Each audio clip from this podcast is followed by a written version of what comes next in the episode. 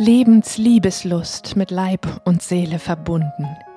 Der Podcast mit Christina Sogel für Heilung mit Körper und Seele, für Erfüllung, Sinnlichkeit und Ekstase im Leben, in der Liebe und im Sex.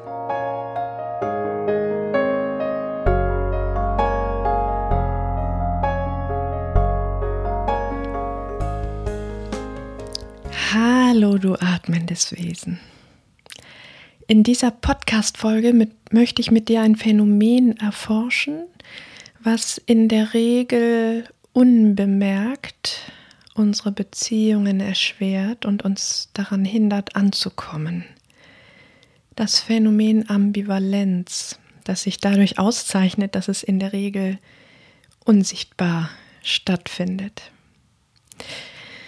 Du lernst in dieser Podcast-Folge, warum Ambivalenz so schwer zu erkennen ist, welches Geheimnis sie hütet und wie du sie in nachhaltiges Wachstum verwandeln kannst.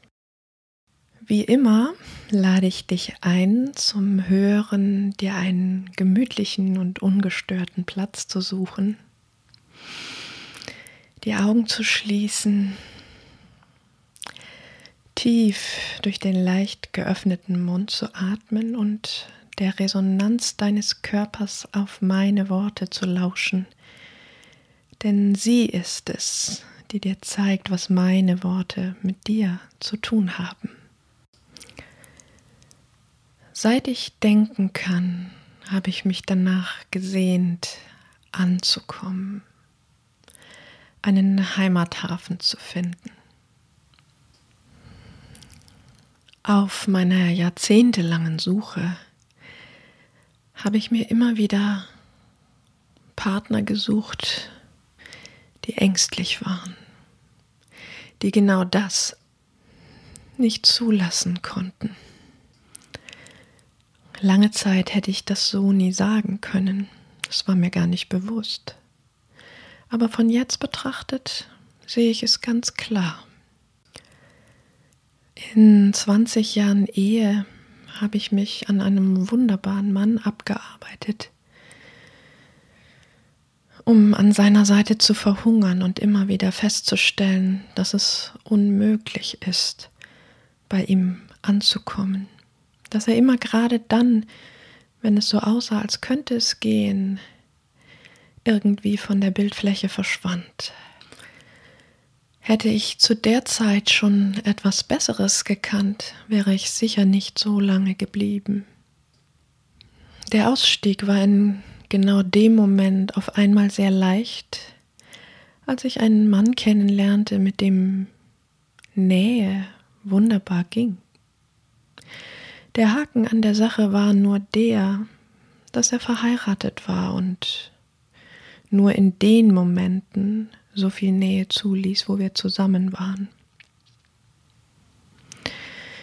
Wie er war ich bereit, die Augen zu verschließen vor der anderen Seite. Natürlich hatte ich zunehmend darunter gelitten, unter all den Momenten, wo wir nicht zusammen sein konnten, weil er in seinem Zuhause bei seiner Ehefrau war. Und gleichwohl war ich doch auf irgendeine Art bereit, es wie auch zu leugnen, wie nicht in der ganzen Bedeutung zu sehen. Weil mich die all die Momente so sehr nährten, in denen wir zusammen waren, weil ich endlich das fand, wonach ich so lange gesucht hatte. Tiefen Gleichklang, Gemeinsamkeiten, Nähe, Intensität. Intimität. In den anderthalb Jahren, die wir gemeinsam hatten, schrieb ich zwischen unseren Begegnungen über tausend Seiten Briefe an ihn, die ich ihm erst per Mail schickte und irgendwann später dann nur noch für mich schrieb.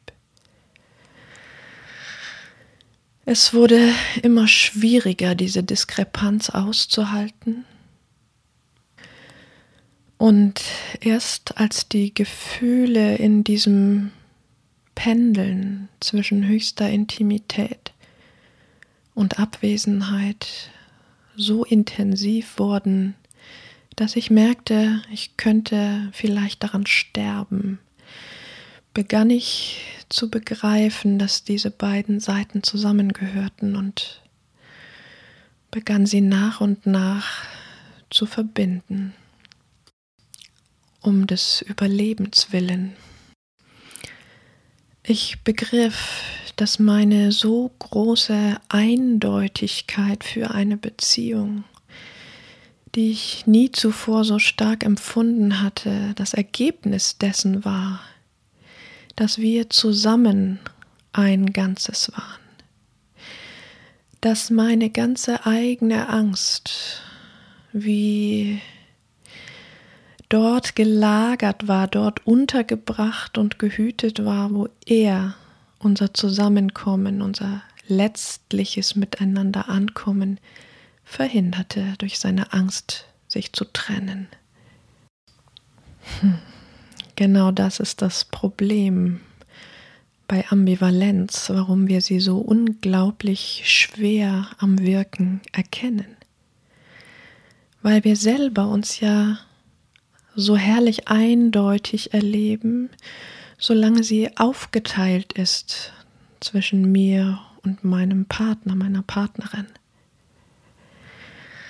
Solange ich so herrlich wollen kann, so herrlich Ja sagen kann zu der Beziehung, solange mein Partner, meine Partnerin in genau den Momenten, wo es wirklich nah wird, mein liebster Mensch aus unerklärlichen Gründen gerade ganz andere Bedürfnisse hat, obwohl wir uns ja grundsätzlich einig waren. Wir teilen also aus guten Gründen um unseres Glücks willen diesen inneren Konflikt wie auf zwei Personen auf, so dass keine von beiden einen Konflikt erleben muss. Genau dadurch wird aber dieser innere Konflikt unsichtbar, unerkennbar. Und je unerkennbarer er ist, desto wirksamer, desto nachhaltiger kann er uns daran hindern, letztlich anzukommen. Ich selber erlebte also sehr eindeutig diesen Teil der Sehnsucht nach immer größerer Nähe, immer tieferer Intimität. Meine Angst vor dem, wonach ich mich am meisten sehne, spürte ich nicht. Sie war delegiert, übergeben an die Männer, die ich liebte. Was waren es für Ängste, die meine Partner hatten? Ängste vor Lebendigkeit, vor, vor Kontakt mit dem Leben, Ängste vor Nähe, Ängste vor Verbindlichkeit, Ängste vor abgelehnt werden, Ängste, mich wieder zu verlieren. Ängste, dass sie es letztlich in der Tiefe, wenn ich sie sehen würde, erkennen würde, dass sie es nicht wert sind, sie zu lieben. All die Jahre, die ich mich daran abarbeitete, diesen Männern ihre Angst zu nehmen, ihnen Sicherheit zu geben, habe ich nicht bemerkt, dass ich letztlich nur meine eigene Angst nicht spüren wollte. Genau darum war ich so hartnäckig damit beschäftigt, auf diese Männer zu schauen, über sie nachzudenken, mit ihnen zu sprechen, um mein Leben zu reden, damit sie endlich begriffen, dass sie sich einlassen könnten, gefahrlos. Meine eigene Angst vor Gefahr spürte ich in der Zeit nicht. Tatsächlich spürte ich in meinem Leben überhaupt so gut wie keine Angst, bis zu dem Moment, als ich begann zu begreifen. Begann zu begreifen, dass ich all das, was ich an mir selbst nicht ertragen konnte, ablud in diesen Menschen, indem ich sie an meine Seite einlud. dass ich diese Männer als eine Deponie für Ungeliebtes nutzte. Wie also hätte ich sie erfüllt lieben können? Nachdem ich also anderthalb Jahre mit diesem Mann verbracht hatte, der mir einen neuen Standard gesetzt hatte in Bezug auf Nähe und Intimität, begegnete ich Rainer.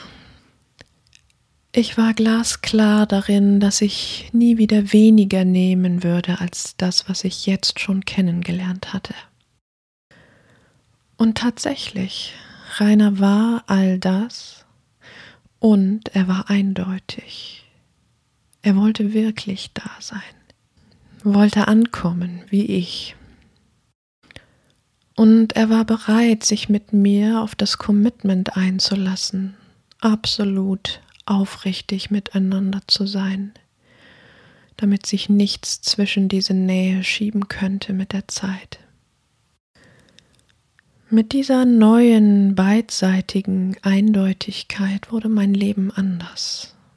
Es wurde leicht, hell und warm und darin war es total unvertraut. Es gab sogar eine Zeit zu Beginn, die Gott sei Dank nicht sehr lange gedauert hat, in der ich mich gefragt habe, ob ich mich langweile in dieser Beziehung. Sehr schnell wurde mir klar, dass das nicht so war. Im Gegenteil, dass es einfach nur ungewohnt konfliktfrei war und dass ich Intensität bis dahin immer nur in Form von Konflikten, von Reibung, von Nichtankommen erlebt hatte. Diese Intensität fehlte jetzt. Aber nach meiner kurzen Zeit des Zweifelns merkte ich, dass sich so eigentlich Ankommen anfühlt leicht, hell und warm. Entspannt. Kurz darauf erlebte ich zum ersten Mal in meinem Leben so etwas wie hypochondrische Ängste. Sowas wie die Angst, ich oder Rainer könnte krank werden und sterben.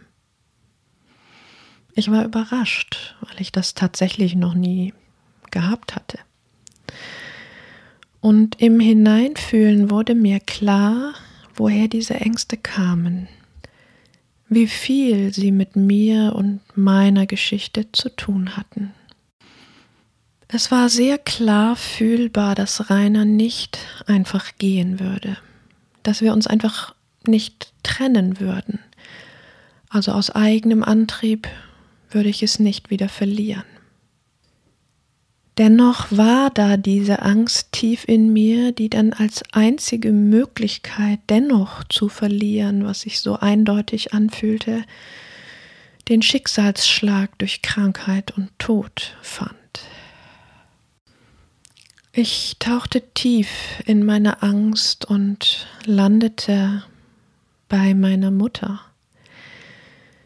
die mit sieben Jahren ihre Heimat den Ort, wo sie angekommen war, verlor durch die Flucht aus Ostpreußen vor den Russen. Für alle Zeiten die Heimat verloren. Nachdem ich das begriffen hatte, verschwanden die Ängste.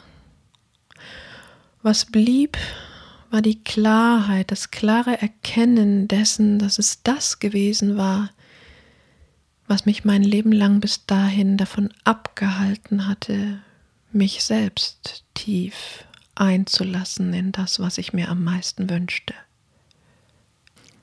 Es war die Quelle davon, dass ich mir nie mehr als ein mittleres, unbefriedigendes Maß an Nähe erlauben konnte, das sich niemals wie Ankommen anfühlte. Was also, wenn dein liebster Mensch Hüter all dessen ist, was dir abhanden gekommen ist, um anzukommen? Was, wenn du ihn ab heute, wenn du sie ab heute anschauen könntest, wie die Besitzerin des Schatzkästchens, in dem du vollständig werden kannst in dir. Würde es nicht eurer Begegnung von heute an eine ganz andere Färbung, eine ganz andere Aura verleihen? Etwas Geheimnisvolles bekommen, als würdest du einem unbekannten Teil von dir begegnen, der dich immer wieder aufs Neue fragt, möchtest du mich jetzt endlich kennenlernen? Und ja, es ist nicht immer nur eine schöne Wiedervereinigung, im Gegenteil, denn es sind ja die Teile, die schwierig für dich waren, die du auf diese Weise unbemerkt deinem liebsten Menschen übergeben hast. Es ist also ein Wiederzusammentreffen der beiden Teile des Konflikts in deinem Inneren. Und ja, es gab gute Gründe, diesen Konflikt aufzuteilen. Das hat dir das Leben leichter gemacht auf eine Art und gleichzeitig hat es verhindert anzukommen. Karl-Heinz Brisch, die deutsche Koryphäe in Bezug auf Bindungsforschung und Bindungstheorie, war mein Dozent in der psychoanalytischen Ausbildung und ich erinnere, wie er einmal so schön bildhaft beschrieb, wie unterschiedliche Bindungstypen von Menschen am Bahnhof zu beobachten sind. Er schilderte diese Szene, wie ein ambivalentes Paar sich am Zug verabschiedet und wie sie quasi bis zur letzten Sekunde, in der die Türen schließen, einer auf den Stufen, einer auf dem Bahnsteig steht, sich unterhalten, sich vielleicht küssen, sich die Hand geben. Und er sagte so schön den Satz dazu, sowas kann ein Leben lang halten. Gleichzeitig ist es aber eine Garantie für Unerfülltheit, für Nicht-Ankommen.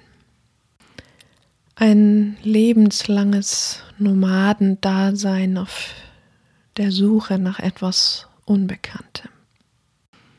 Was aber, wenn dieses Unbekannte ganz in deiner Nähe ist, verkörpert in deinem liebsten Menschen? den du genau in den Momenten am allerwenigsten magst, wo er oder sie es dir vor die Nase hält, was du vermisst. Wenn du also mutig bist, dann kannst du in jedem Moment beginnen, dich in den Augen deines Gegenübers, in seinem Verhalten, in ihren Konfrontationen erkennen. Und genau das wäre nicht nur dir, sondern auch deinem Geliebten, deiner Geliebten ein wunderschönes Geschenk der Erlösung, weil du ihr oder ihm damit möglich machst, sich auch von diesen hm, hinderlichen Gefühlen zu lösen, größere Freiheiten zu entdecken. Ganz egal, welcher Part deiner und welcher der deines Gegenübers war. Einer der ängstliche Teil, einer der bindungssuchende Teil, einer der, der es nie so gerne allzu nah haben möchte. Es gibt so unterschiedliche Gesichter auf diesen beiden Seiten der Medaille. Auf dem Rückweg ins Vollständigwerden dem Weg auf die dunkle Seite des Mondes, auf das es Vollmond werden kann, begegnest du also Gefühlen, schwierigen Gefühlen, ungeliebten Gefühlen, Angst, Ablehnung, Misstrauen, Verachtung, Hass, Wut, Ohnmacht und hinter all denen einer tiefen Traurigkeit.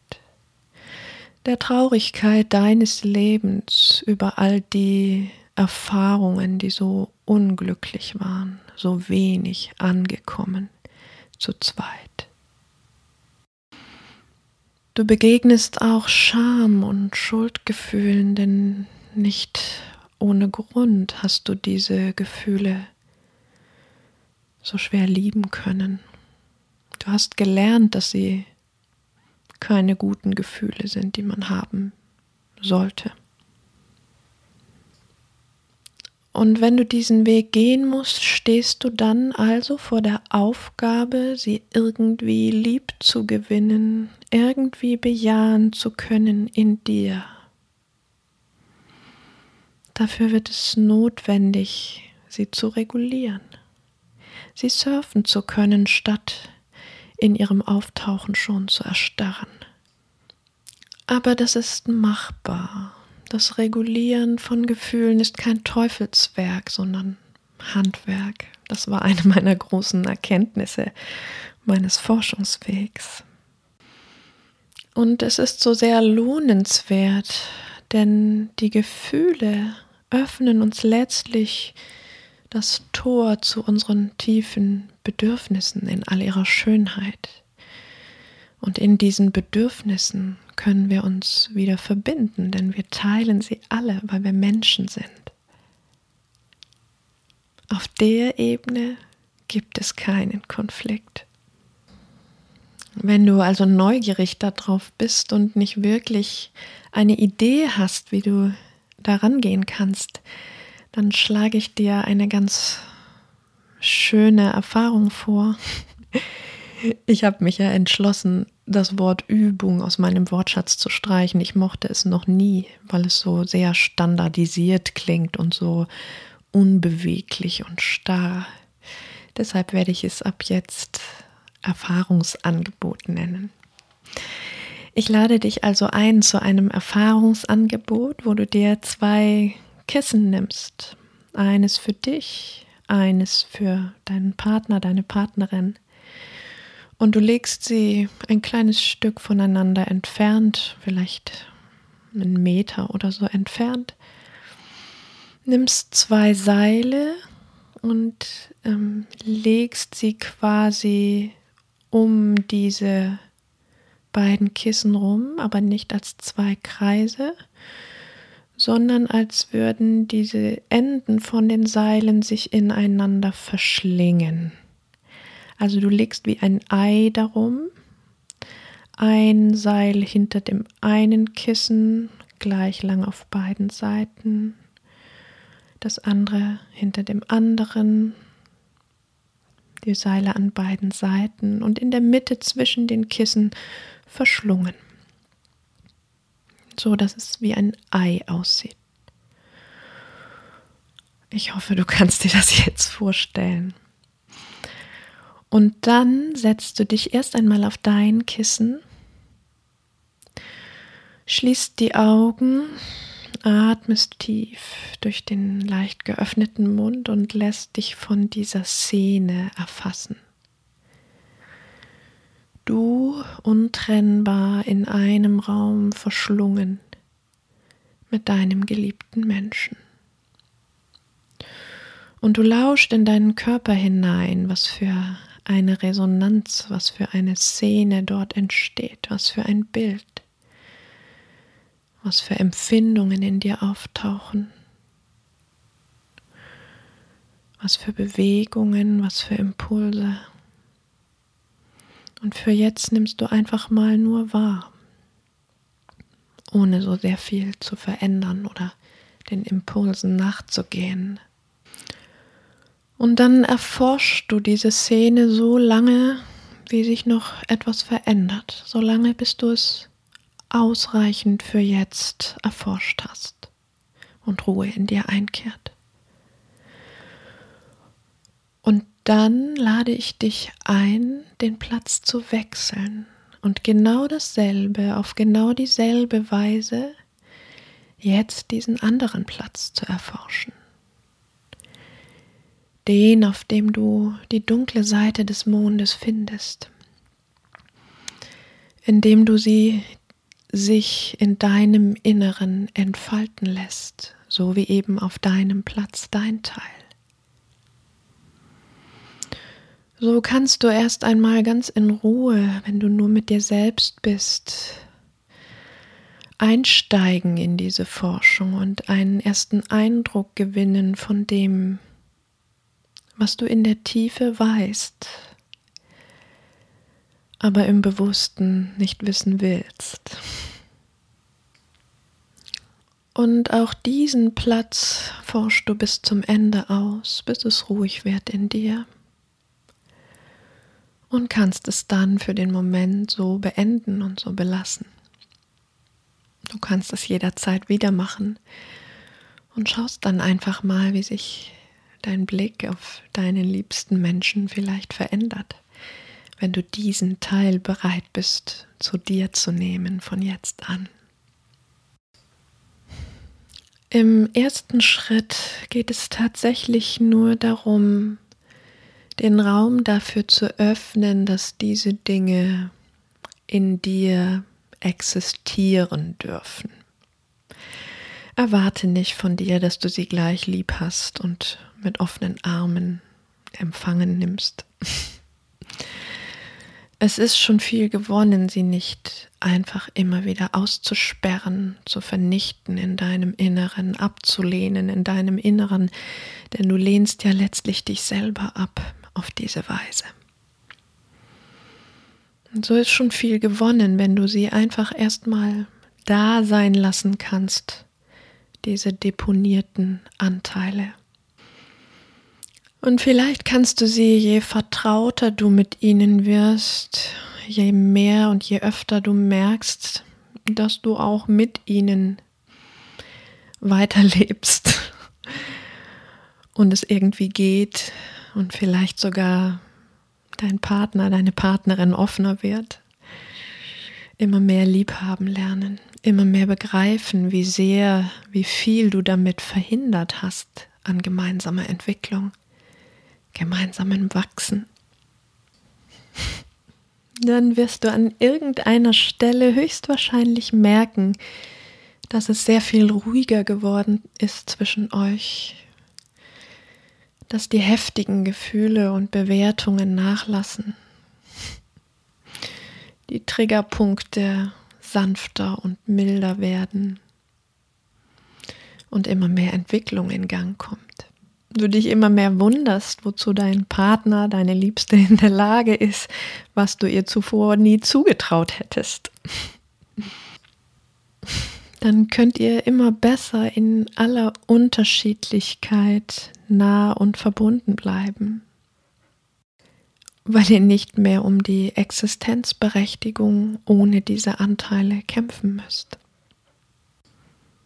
Dann tretet ihr gemeinsam immer mehr aus der Kuschelzone aus und wachst in eine nicht mehr endende Ausdehnung hinein, in immer mehr Stabilität und Bedeutsamkeit in eurem Leben hinein. Also lass dich gerne von mir einladen, dieses unsichtbare Phänomen der Ambivalenz zu erforschen und die dunkle Seite des Mondes zu erobern, weil du neugierig darauf geworden bist.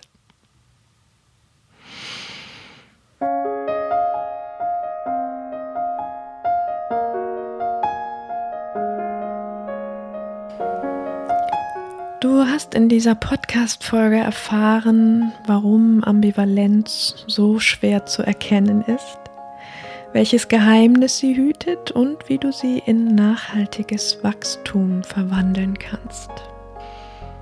Wenn dir die Folge gefallen hat, kommentiere sie gern auf meiner Webseite, abonniere meinen Podcast und gib mir eine gute Bewertung auf iTunes. Und nun lass uns zusammen mutig sein, Lebensliebeslust entfachen und ekstatisch werden.